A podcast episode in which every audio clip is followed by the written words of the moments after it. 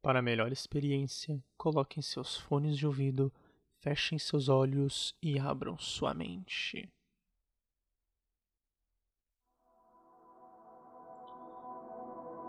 Você já teve medo do seu reflexo?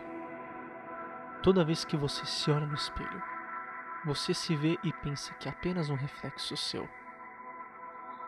E se eu disser que não é? E se eu disser que o que você olha no espelho não é você mesmo, e sim um outro você, de uma outra realidade, um outro mundo, vamos assim dizer. Um mundo invertido, uma dimensão espelhada. O fato é que irei explicar para vocês como o espelho pode vir a ser uma conexão entre dois mundos e não apenas um reflexo de você mesmo, como querem que você pense. Senhoras e senhores, sejam todos muito bem-vindos a mais um episódio de Teorias do Universo.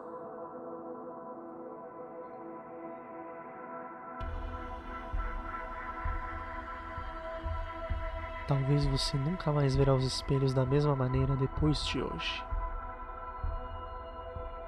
Já imaginou que o espelho pode ser uma porta, até mesmo um portal para outra realidade paralela? Que ao tocar nele você pode ser puxado, sugado para o mesmo lugar, só que em outro lugar? Isso aborda muito a mitologia de Stranger Things e a fábula usada na série que foi retirada de artigos científicos verdadeiros. Para começar, o mundo invertido e a dimensão espelhada seriam ambos a mesma coisa, mas com nomes diferentes. Uma realidade paralela ao inverso da nossa. Como dois lados de uma moeda, como dois braços de uma pessoa, direita e esquerda, que são opostos um do outro um mundo bom e outro mal? Uma realidade apocalíptica e a outra normal?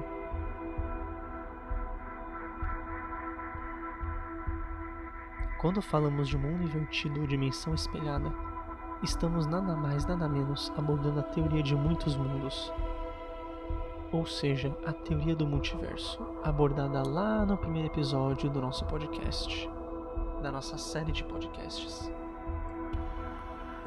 que entra na questão que na teoria do multiverso, em algum universo paralelo, o atentado às Torres Gêmeas não aconteceram. Hitler não foi derrotado, ou até mesmo os continentes nunca se separaram.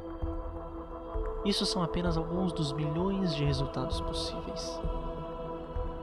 Mas então todos os espelhos de todos os lugares seriam um reflexo do mesmo universo? Seriam um portal para uma única realidade em teoria, sim, mas em teoria também não. Muitos se dividem na opinião sobre ele. Alguns acreditam que cada espelho, cada possível reflexo, seria uma outra realidade, um outro universo, uma outra dimensão espelhada. Que caso você fosse, digamos, puxado, atravessasse o espelho do seu banheiro, você estaria em uma dimensão espelhada se atravessasse o espelho do banheiro do seu vizinho, seria uma outra dimensão espelhada. Outros acreditam que sim, não importa se existem milhões de espelhos pelo mundo, todos eles levariam a uma única dimensão paralela, um único mundo invertido do nosso. Em teoria, seria o universo paralelo mais próximo do nosso podendo ver uma versão sua de infinitas que existem através do contínuo espaço-tempo. Podemos pegar um exemplo famoso da física, o da formiga dentro de um canudo. Imagine um canudo enorme, do tamanho do corcovado. Visto de longe, ele pareceria uma linha finíssima, uma coisa unidimensional mas do ponto de uma formiga lá dentro do canudo, a paisagem seria bem diferente. Ela poderia andar em qualquer direção, dando voltas pela circunferência interna do canudo. Uma circunferência que, do ponto de quem vê a coisa de longe, parece nem existir.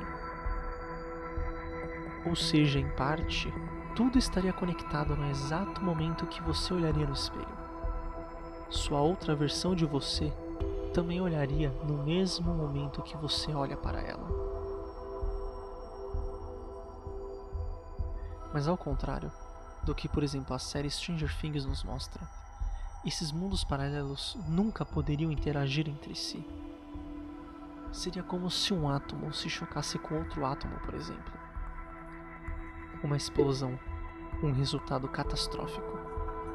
Em teoria, se nosso mundo interagisse com algum outro, isso poderia significar um colapso no espaço-tempo, causando o fim de todos os outros infinitos mundos paralelos de universos alternativos ao nosso. O próprio conceito da dimensão espelhada é esquisito.